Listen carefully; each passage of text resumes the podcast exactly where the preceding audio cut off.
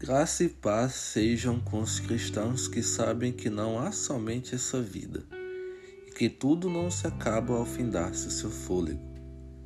O verso-chave da mensagem de hoje está em João capítulo 3, versículo 16, que diz: Porque Deus tanto amou o mundo que deu seu Filho unigênito para que todo que nele crê não pereça, mas tenha vida eterna. Só se vive uma vez. Essa é uma frase muito popular que é dita por aqueles que não querem seguir Jesus, os seus conceitos, os seus ensinamentos e as suas doutrinas. Valorizam tanto essa vida por pura ignorância bíblica, pois a maioria das pessoas que falam essa frase não entendem o mundo espiritual, nem sabem da existência de um espírito que possui uma alma eterna. Por isso, quando buscam a Deus, é sempre em um momento de dor ou perda para que eles supram necessidade de alívio e paz momentâneas.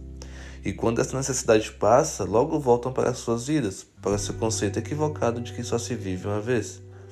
Aquele pensamento de que se tem que aproveitar essa vida ao máximo, porque ela passa e tudo se acaba.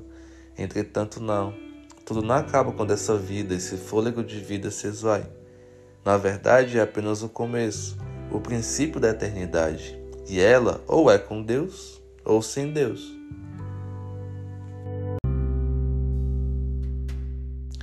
Quem perde a sua vida por Deus, entre aspas, aqui na terra, a conserva para a eternidade.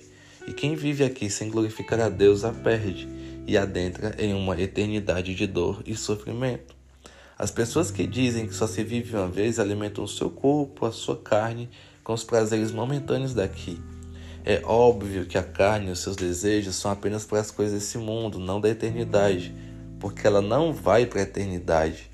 E as pessoas não buscam viver para as coisas eternas porque não sabem que elas existem, porque não sabem que possuem um espírito eterno e que a eternidade os aguarda. É compreensível, portanto, que essas pessoas que vivem debaixo da escravidão desse conceito vivam para satisfazer as vontades oriundas de um coração voltado para satisfazer o ego, porque não sabem da existência de uma vida eterna.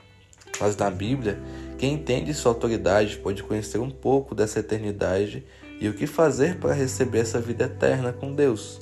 É através de Jesus, do seu sacrifício. Porque Deus tanto amou o mundo que deu seu Filho unigênito para que todo que nele crê não pereça, mas tenha a vida eterna. Todos os que creem em Jesus, e isso implica guardar e andar segundo os seus mandamentos, possuem a vida eterna. Por isso se vê muitos jovens e adultos abdicando de prazeres carnais desta era para ir a encontros, cultos e ministrações cristãs para alimentar o seu desejo ardente pela próxima vida, a vida que vem após a morte, a vida com Deus na glória, a vida que vale a pena ser vivida, a vida que realmente só se vive uma vez, porque ela é eterna. Não essa vida, mas a vida com Deus. Viva por ela, anseie por ela, largue tudo por ela se for preciso, perca a sua vida por ela porque essa é passageira e não é a única vida que possuímos, apesar de o um mundo nos fazer pensar diferente.